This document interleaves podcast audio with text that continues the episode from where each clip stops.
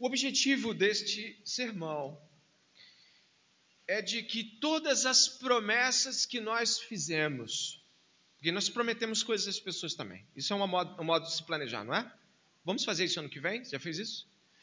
Nossas promessas para os outros, que incluem pessoas, promessas que fizemos, que você pode falar assim, isso não tem nada a ver com Deus, isso tem a ver assim, eu vou emagrecer. Você está planejando. Eu vou comprar, eu vou estudar, eu vou fazer, eu vou, vamos viajar. Tudo, tudo isso é planejamento. Tudo isso, nada escapa. Que todas as promessas que fizemos, que todos os nossos planejamentos, pelos mais mínimos que você acredita que sejam, sejam colocados humildemente sob a soberania de Deus em todas as coisas da nossa vida. Esse é o objetivo deste sermão. Amém? Todos nós erramos bastante em termos de planejamento. Eu posso lhe dizer um monte de erros que eu cometi e que eu fico às vezes pensando: poxa, eu não perguntei a ninguém, eu não tomei conselho, nem orei. Isso é terrível falar isso, né? Mas nem orei, nem fui ao Senhor. E é claro, para desfazer o nó é muito mais difícil. Você concorda comigo que para desfazer o planejamento, que às vezes já está em execução, e vem um monte de coisa, não? Orgulho, e ter que falar com alguém, pedir ajuda, podia ter pedido antes, mas não pediu, e agora está do jeito que está. Ou mesmo, lá depois de que tudo que a gente planejou, a gente fez, viu que ou poderia ter feito melhor, e honrado a Deus verdadeiramente, ou viu que deu tudo errado. Sim, já fizemos muita besteira em termos de, de, escolhas e planejamentos. Mas eu gostaria que você tivesse aí o seu celular, seu caderno à mão, porque você vai anotar coisas daqui e você vai pegar os seus planejamentos e promessas e vai passar pelo crivo de Deus nesse sentido. Nós estamos falando da epístola de Tiago. Tiago, filho de Maria e José, exatamente. Ele é filho dos pais adotivos, ou a mãe que Deus escolheu para Jesus Cristo, e o pai adotivo José. Tiago, irmão do Senhor, é o autor dessa epístola aqui. Uh, Tiago escreve uma carta aos judeus convertidos, que provavelmente não estavam reunidos no mesmo lugar. Ele escreve às doze tribos, ele escreve aos judeus que estavam dispersos, regiões da Palestina, da Arábia, Capadócia, atual Turquia, e até mesmo, sei lá, se essa carta não chega também, a Grécia, a Europa e outros lugares mas judeus convertidos e dispersos em várias regiões. Esse é o objetivo da carta. Não apenas uma igreja local, mas a um monte de grupos distintos. Embora ele pudesse ter em mente um local de recepção, ou seja, uma igreja que dali poderia expandir a carta para outros lugares. É, até porque ele trata de problemas reais. Ele faz como Paulo em Corinto, né? Vocês disseram isso. Já que vocês disseram isso, a resposta é aquilo. Então nós não estamos negando um local de encontro, mas ele escreve a mais grupos. É, nós temos na carta de Tiago uma série de é, aspectos ordinários da vida comum dos crentes abordados. Você já deve ter lido a epístola de Tiago, e eu sei que tem gente aqui que já estudou Tiago pra caramba. Então você vai encontrar ali é, provações, impaciência, cobiça, ira, isso tudo é tratado. Você já deve ter visto quanto de, de, de texto Tiago gasta com a língua. Problema na nossa comunicação pecaminosa, muitas vezes. Tiago gasta muito tempo tratando disso. Ele também vai tratar de uma interpretação errada das pessoas de que a fé pode seguir sem obras. Ele vai falar que isso é impossível, de fato é. A fé sem obras é morta. Né? Ele, pelas obras, mostra que a fé dele é viva e é assim que deve ser a vida do crente explicitar obras vivas no Senhor. Mas precisamente no sermão desta noite, Tiago, eu vou usar algumas expressões que você vai achar engraçado, mas Tiago põe o pé na porta, de fato, em um problema que aquelas comunidades estavam tendo. Eu gostaria que você fosse até lá, e no verso de número 13, do capítulo de número 4 da epístola de Tiago, você vai encontrar uma expressão onde ele diz assim, ó: "Escutem agora vocês que dizem". Aqui ele inicia uma diatribe, ele conversa com um personagem imaginário. É como se eu estivesse teatralizando com alguém. Só que a versão em grego, ageninha, a expressão agenin em grego, é meio indignatória, está indignado. Tiago está falando com um pouco mais de raiva nesse sentido. É como se fosse assim, né? Douglas Moo, comentarista do, da carta, ele fala: é como se fosse assim, ah, então você me diz. Aí ele começa. Então você está dizendo isso. É um tom um pouco, não é um tom de apenas vou criar um personagem imaginário. Não, Tiago está indignado com o que eles disseram e chegou ao ouvido deles. O que, que eles disseram? Qual é a indignação? Por que, que ele bota esse pé na porta? Por que, que ele dá logo uma correção tão incisiva? Você vê que ele faz rápido isso. Olha lá. Escutem agora vocês que dizem: Hoje ou amanhã iremos para a cidade tal, e lá passaremos um ano e faremos negócios e teremos lucro. Bom, vamos dividir isso aqui. Eu até coloquei em pedaços para você poder chegar a observar também. Em primeiro lugar, o personagem de Tiago, que certamente reflete o pensamento da igreja ou do grupo a qual ele está endereçando a carta, é, em primeiro lugar, o personagem que ele colocou pretende partir hoje ou amanhã. Hoje ou amanhã iremos. Em segundo lugar, eles planejam chegar a um destino. Quando, para onde, em terceiro lugar, eles planejam passar um certo tempo lá, como você pode ver, hoje, amanhã iremos e tal, e tal cidade passaremos lá. Em quarto lugar, eles planejam se engajar nos negócios e realizar um plano de ação enquanto estiverem naquela cidade. Hoje, amanhã iremos, tal cidade, passaremos um ano lá e faremos negócios. Em quinto, eles planejam que o negócio tenha resultados, certos resultados. Hoje, amanhã e no final faremos os negócios e obteremos o lucro. Qual o problema aqui? Será que o problema é que Tiago é contra planejamentos? Não nos parece ser isso a resposta do verso 15. Tiago não é contra planejamentos. O que Tiago está falando aqui é diferente de ser contra planejamentos. Eu vou botar uma frase aqui na, na sua tela que explicita bem esta condição.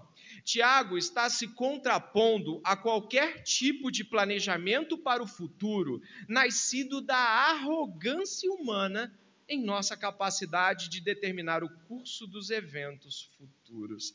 Basicamente, a crítica de Tiago é de que o autor da frase, do pensamento, está dizendo o seguinte: é certo.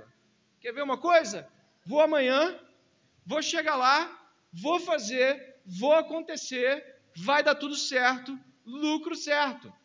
Tiago está criticando a arrogância daqueles que planejam um futuro de tal forma que parece que eles o controlam. Então vamos a nós. Ano que vem, o que você vai fazer? Ah, certo de eu fazer essa faculdade. Não tem jeito, vou fazer e que ninguém me segure.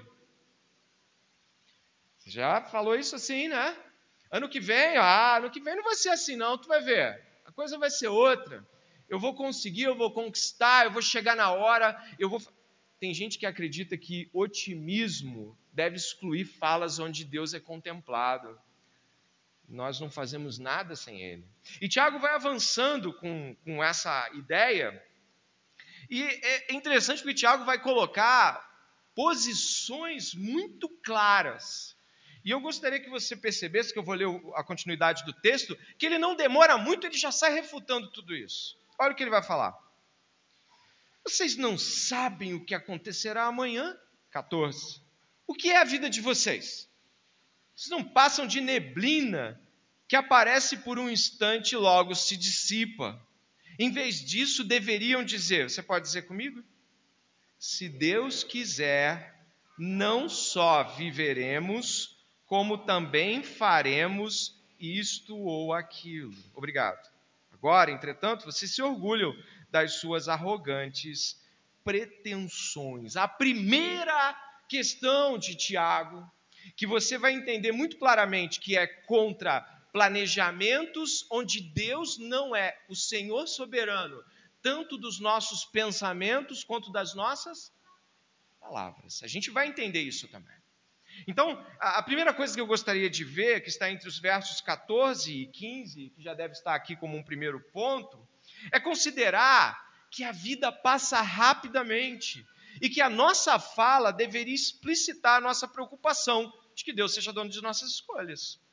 Ele vai fazer aqui uma percepção, né? ele vai usar o termo é, é, que o autor de Eclesiastes também usa, o vapor, neblina. Ele vai usar esse termo, e aí de repente você vai fazer assim, presta atenção o que, é que você vai fazer. Você vai ser pragmático, né? Tá, o que, que muda?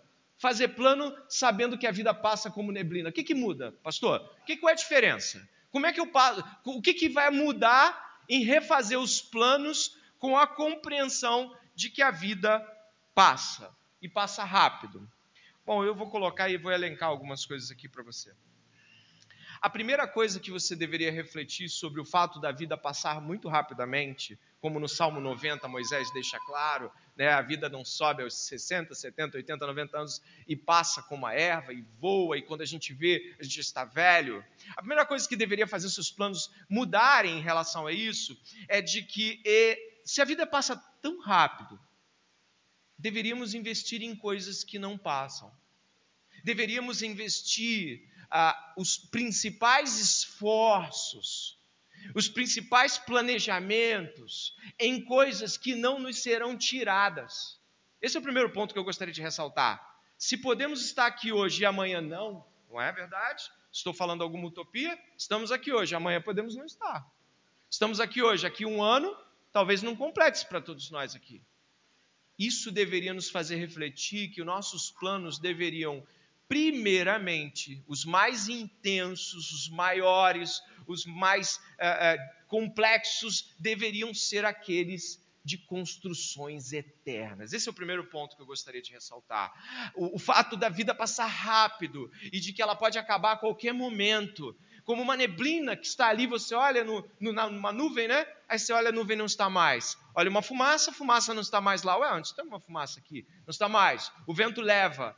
Isso deveria fazer com que a gente planejasse, em primeiro lugar, coisas que permanecerão depois que a neblina passar. Está pensando nisso? Nossos esforços em planejar deveriam refletir muito mais do que uma neblina, mas a eternidade. Esse é o primeiro ponto. Ah, você e eu somos frágeis e não temos durabilidade na terra. Nós passamos, passamos por um pouco, já não estamos mais. Você vai desaparecer, a vida vai seguir. A, a, a história continua, você que para. Por isso, eu queria remontar aqui Jesus Cristo nos lembrando disso no Evangelho de Mateus. Perceba, por favor, Mateus capítulo 6, vou pedir para a irmã colocar ali. Mateus capítulo 6, do 19 ao 21. Eu coloquei, irmã, para você aí, vê se tem. Dê uma olhada aqui, ó. Não ajunteis tesouros na terra, onde a traça e o ferrugem tudo consomem, e onde os ladrões minam e roubam, mas ajuntei tesouros no céu, onde nem a traça nem o ferrugem consomem e onde os ladrões não minam e nem roubam. Você leu o final comigo? Porque onde estiver o vosso tesouro, aí estará também o nosso coração, ele deixa muito claro nossos planos. A gente vibra com aquilo que quer fazer, ou não. Eu faço assim. Quando uma coisa está queimando lá dentro, eu estou falando para todo mundo. Quem está perto de mim já sabe, Ih, lá vem o André com aquelas coisas dele.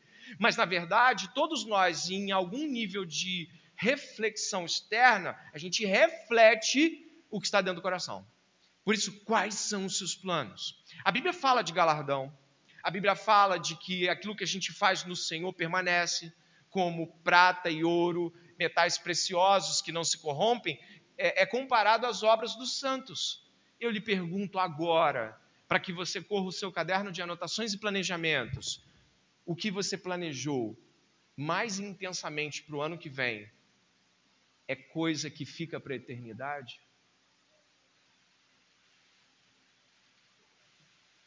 Eu vou te dizer algumas que ficam. Ensinar os nossos filhos a palavra de Deus é uma obra que permanece prestar culto a Deus de modo agradável, de modo entregue e intenso, e planejar que ano que vem, Senhor, eu estarei nos cultos me preparando para isso. Será que isso está no teu caderno de, de planejamentos? Quero me preparar melhor no sábado para cultuar, cultuar melhor no domingo. Eu não, eu não diria, eu duvido que alguém escreveu isso, mas eu diria: escreva isso. Será que nós nos planejamos para nos engajar com as pessoas que precisam ouvir mais a palavra de Deus em nosso meio? Será que nós separamos uma oferta generosa para a compra de Bíblias e doações em nossos trabalhos? Será que nós separamos tempo para falar com Deus, não tempo de sobra, tempo que é para Deus e Deus mesmo? Marcamos com pessoas, mas falhamos em não marcar com Deus. Então, eu gostaria que você refletisse sobre as obras eternas de Deus, as missões de Deus pelo mundo. Tantos lugares, tantas pessoas, tantas coisas para se fazer. Será que você colocou no caderno de que este ano todo mundo que trabalha com você no ano que vem vai ouvir a palavra de Deus e você vai ter uma escala semanal de oração pelo chefe, pelo subchefe? Será que você colocou o nome dos professores da faculdade em uma lista para intercessão? O que eu quero dizer é que estas obras não passam.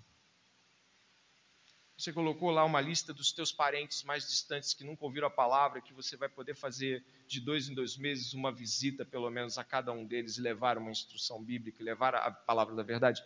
Eu não sei se estes foram, foram seus planejamentos, mas eu lhe diria: você tem pouco tempo para fazê-los. E esses deveriam encabeçar a lista ainda em Mateus, capítulo 6, do 31 ao 34, a palavra de Deus fala sobre pessoas que estão inquietas com seus planejamentos. Você já leu isso, não? Você já leu. Diz assim: Não andeis, pois, inquietos, dizendo: que comeremos, ou que beberemos, ou com que nos vestiremos? Porque todas essas coisas os gentios procuram. Os gentios são aqueles que estão fora da aliança com Deus. Certo, vosso Pai Celestial bem sabe que necessitais de todas estas coisas, mas buscai primeiro o reino de Deus e a sua justiça, e todas estas coisas vos serão acrescentadas. Não vos inquieteis, pois, pelo dia de amanhã, porque o dia de amanhã cuidará de si mesmo, basta cada dia seu mal. O cristianismo não é pessimista, é realista. Você fez estes planos? Esta é a minha pergunta. E por que isso importa? Preste atenção. Deus não nos criou apenas para fazer coisas e ir a lugares com nossos corpos, mas para ter certas atitudes e convicções e descrições verbais que refletem a verdade. Uma visão verdadeira da vida com Deus também é refletida pelo modo como nós falamos. Deus quer que a verdade sobre si mesmo e sobre a vida seja conhecida, sentida e falada em tudo que fazemos.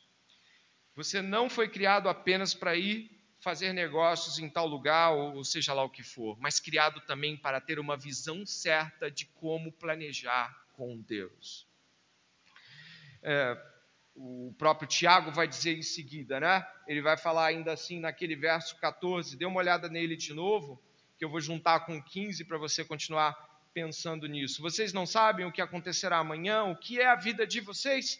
Vocês não passam de neblina que aparece por um instante e logo se dissipa.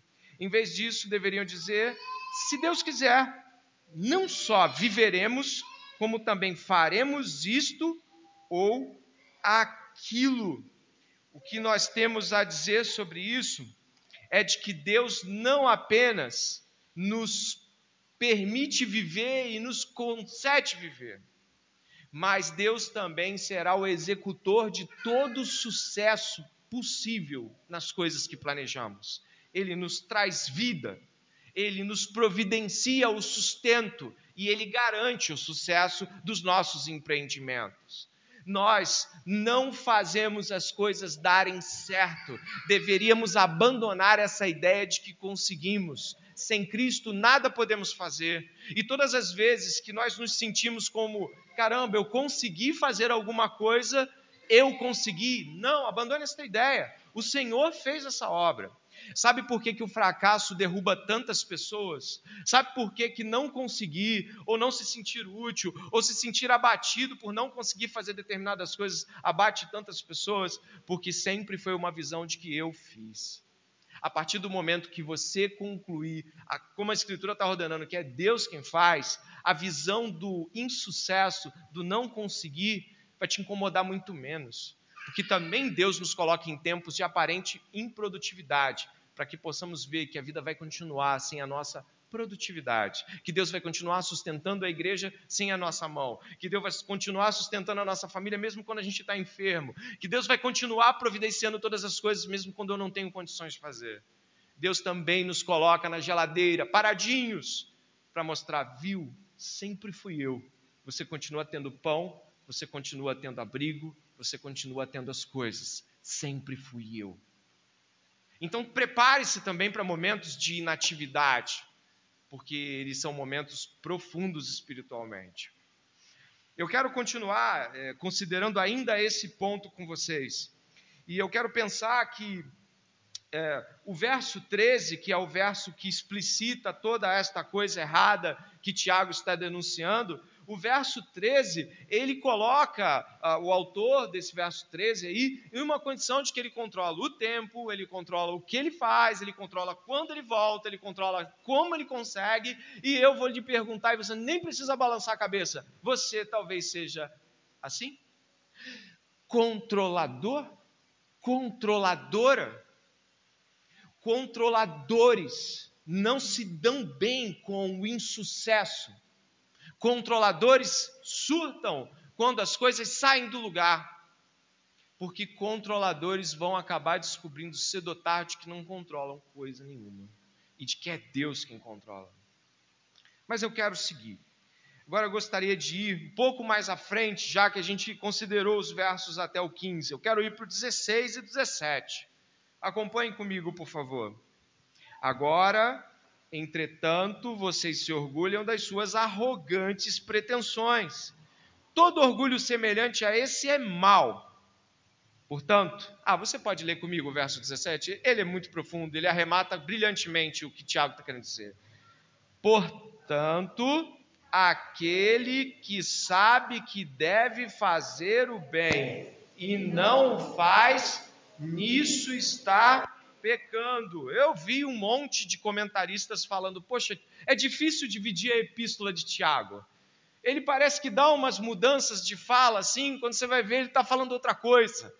Mas ah, alguns comentaristas falam que a gente tem que entender o fluxo do pensamento de Tiago e considerar que sim, ele dá umas viradas, mas ele permanece falando da mesma coisa ainda. Então, do, do 4,13 até o 5, 11, ele está falando da mesma coisa. E aqui, mais precisamente, ele está dizendo: este modo de ver a vida, como se você definisse as coisas, é orgulho pretensioso, e isso é mal, é obra má. É algo que Deus não concorda e Deus não vai chancelar isso. Parece que o orgulho ele nos assalta em várias áreas. Somos orgulhosos em receber ajuda, eu às vezes sou. Você talvez seja também. Orgulhosos em contar nossos pecados, porque a nossa reputação, né, que a gente já nunca teve, mas que a gente finge que tem, ela vai para baixo. Nós somos orgulhosos em admitir erros. Somos orgulhosos em voltar atrás com planejamentos. E aqui o orgulho se torna é, grandiosamente percebido em uma fala arrogante em uma fala que constrói toda uma realidade em que o cara vai viver e pronto, está resolvido. Mas ele arremata dizendo de que aquele que sabe que deve fazer o bem e não faz, nisso peca. Sabe o que quer dizer? De que este planejamento em nada planejou o bem. O orgulho é mal, vê o, contraponto? Mal e o bem.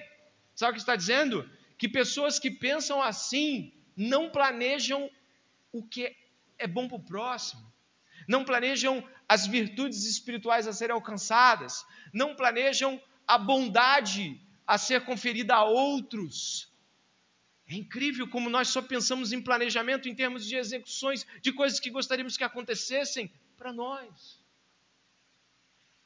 Então, o orgulho pretensioso é aquele que planeja para mim e a Bíblia é o tempo todo para fora. Jesus é para nós. Jesus é para o Pai. Jesus aponta para o Espírito, mas nunca para benefício próprio. todo o chamado plano de salvação nos alcança de todas as formas. A gente não faz nada para merecê-lo. E eu gostaria de considerar aqui, eu acho que eu coloquei com a irmã Provérbios, talvez eu tenha colocado aí, né, para nós, a, a, uma inspiração de Tiago para isso. Acredito que tenha ido aí, né? Sim, sim, olha, Provérbios capítulo 3, verso 27 e 28. Não deixe de fazer o bem aos que dele precisam, estando em sua mão o poder de fazê-lo. Não diga ao seu próximo: vai e volte mais tarde, amanhã eu te darei algo, amanhã eu terei algo para te dar. Se você tem isso em suas mãos, agora, neste momento, você tem em suas mãos a possibilidade de planejar o bem para outras pessoas. Neste momento, você pode pegar a caneta, o celular, a anotação e escrever assim: visitações. E escrever assim: 200, 100 reais do orçamento para abençoar famílias. Você pode anotar e já separar assim: este tempo aqui é para me sentar com pessoas que eu vejo que quase ninguém conversa muito com elas, mas eu vou estar lá, eu quero ouvi-las. O bem deve ser planejado. O bem não pode ser apenas o acaso, sabe? Nossa, você está precisando, toma. Não, aqui Tiago está dizendo que o bem precisa estar no planejamento do ano, da vida, do amanhã. Planeje o bem.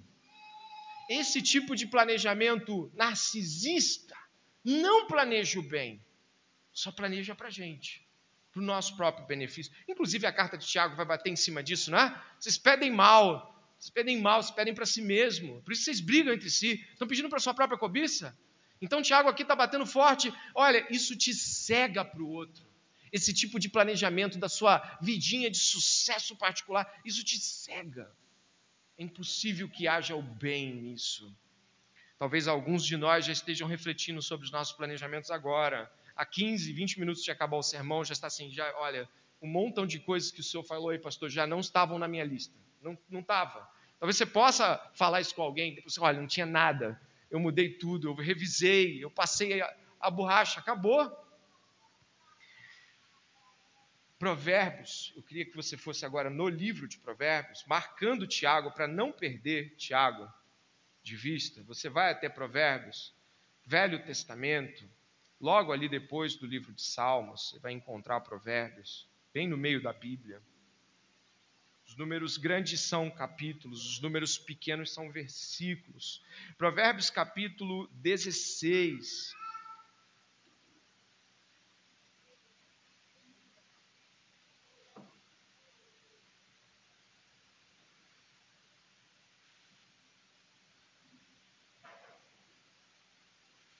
Vamos lá, Provérbios capítulo 16. Achou?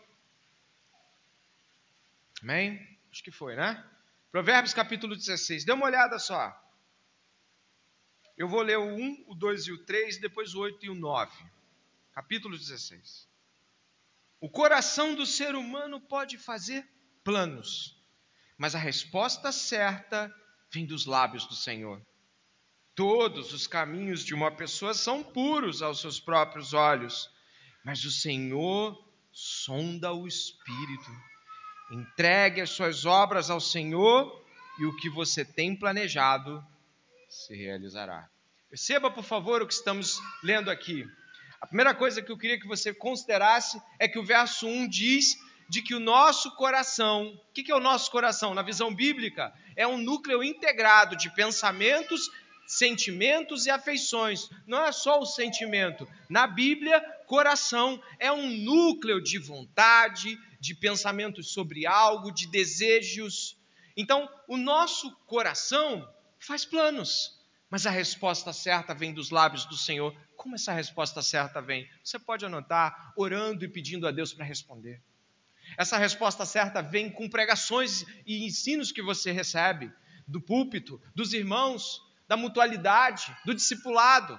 Esta resposta certa vem dos lábios do Senhor, quando muitas vezes a gente está afoito e o Senhor pesa o nosso espírito porque nos faz esperar. Quantas vezes deixei de fazer coisas erradas, não porque eu considerei, mas porque parece que Deus foi fechando as portas. E aí, quando eu estava prestes a fazer, eu olhei e falei assim: não, não dá mais para fazer isso. Eu ia fazer uma grande besteira. O Senhor pesa o nosso coração, Ele vê os motivos pelo quais essas coisas estão vendo. Gente, faculdade, filhos, casamento, namoro, isso tudo é coisa boa. Mas sabia que todas elas podem estar com motivações erradas? Qualquer coisa boa pode estar com motivos errados. E não deve acontecer. Ou deve acontecer em outro momento. Ou deve acontecer sob outras considerações. Mas não pode acontecer daquele jeito. E o Senhor sonda o nosso coração. Por isso, ore para saber a vontade do Senhor. Por isso, ouça pregações, leia a Bíblia, ouça o que o Senhor está falando pela boca dos irmãos e das irmãs. Por isso, considere pacientemente, a gente vai ver essa questão da paciência lá no capítulo 5, versos 7 e 8. Considere com mais paciência as escolhas. Algumas pessoas, como eu, são extremamente afoitos e querem que as coisas aconteçam logo que tem a ideia, logo que sente vontade, logo que os olhos brilham.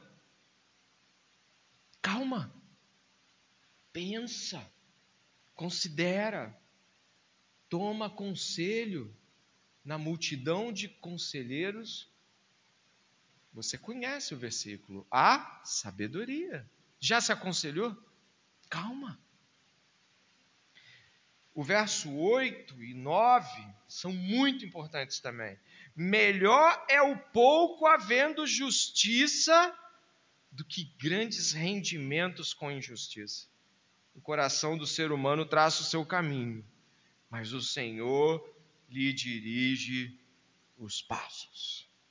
Então nós devemos refletir que às vezes é melhor ter menos na justiça do que ter mais e perder aquilo que é bom, justo, reto.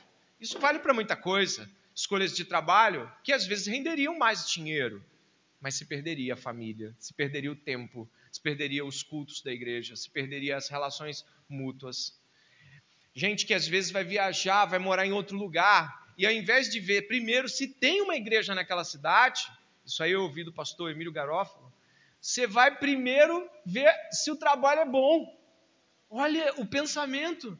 Como é que você vai ficar numa cidade que não tem uma igreja para você congregar? Uma igreja boa, uma igreja que tem a palavra de Deus.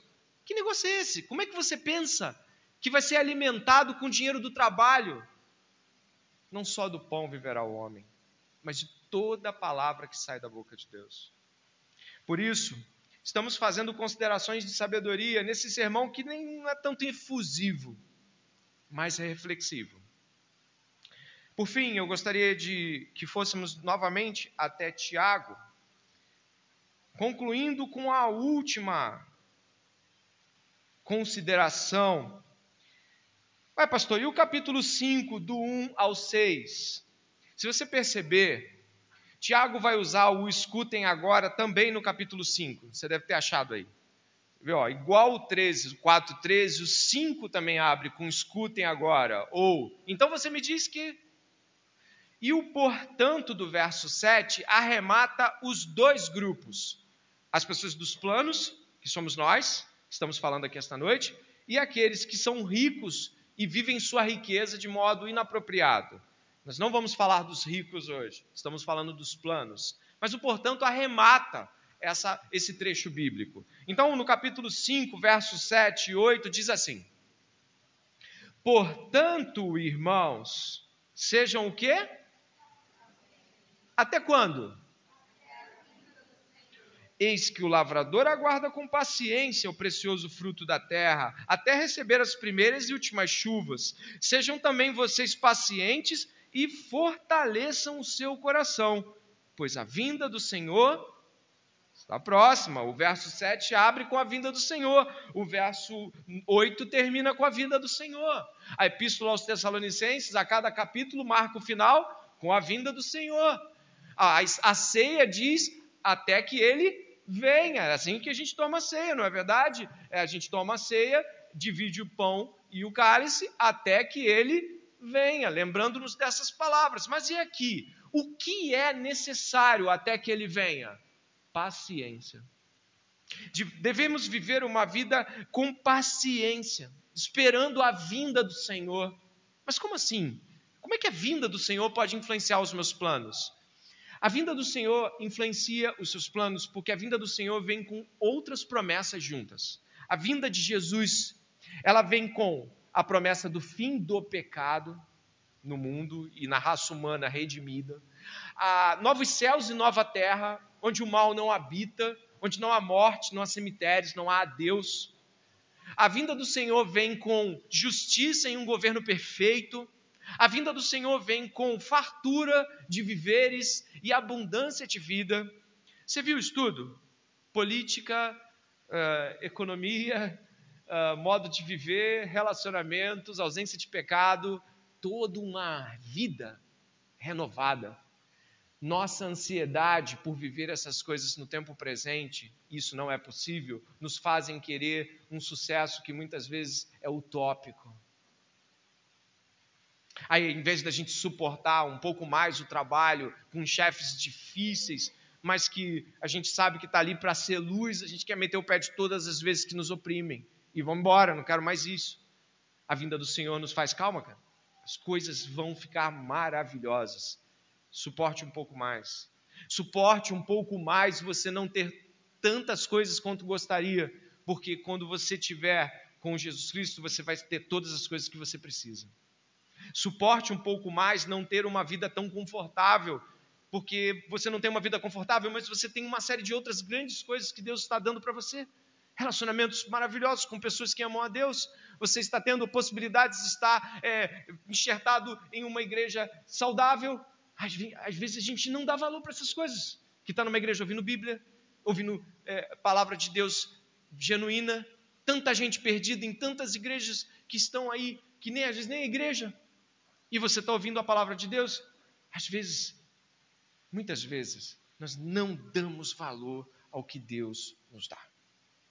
E a vinda do Senhor é um banquete eterno, é tudo de bom, é tudo de mais maravilhoso. Isso aquieta o nosso espírito. O que, que você faz quando você está diante de uma perda momentânea, mas você arremete a, a, a, sua mente e fala assim: não, mas eu vou receber esse dinheiro também? Você já esteve diante disso? Vamos supor que você fique chateado porque você perdeu 50 reais. Ninguém quer perder 50 reais. Você vira a casa ao contrário. Não é só 50 reais, você vira a casa, né? Você procura a décima moeda, né? Que, que nem a parábola. Você procura 50 reais.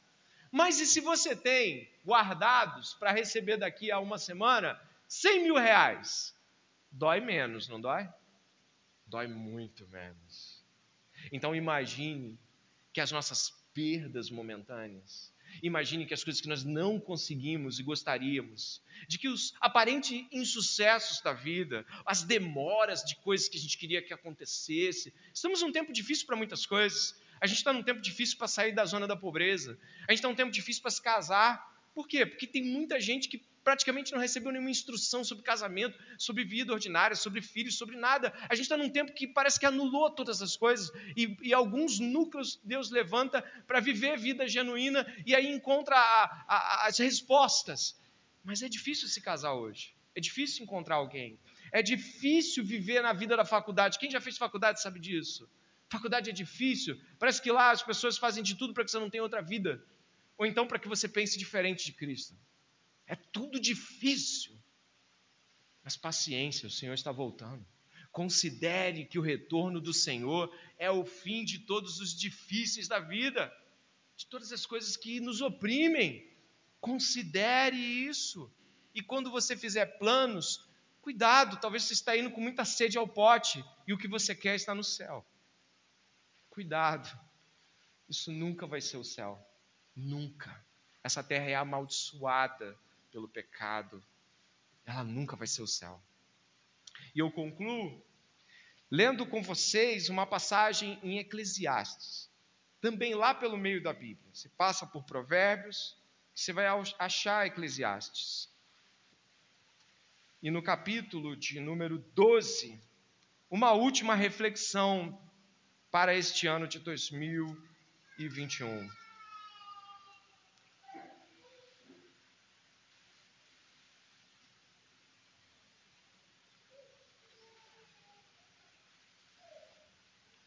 Vamos lá?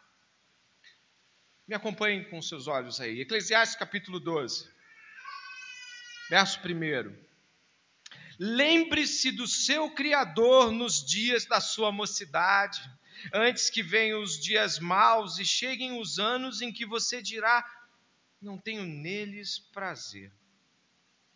Lembre-se do Criador antes que escureçam o sol, a lua e as estrelas, e as nuvens voltem depois da chuva Lembre-se dele antes do dia em que tremerem os guardas da casa, os seus braços, e se curvarem os homens que no passado eram fortes, as suas pernas, e cessarem os moedores da sua boca, por já serem poucos, e se escurecerem os que olham pelas janelas, os seus olhos.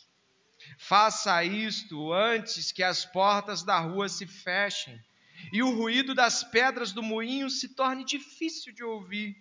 Quando você se levantar, a voz das aves e todas as harmonias, filhas da música, começarem a desaparecer.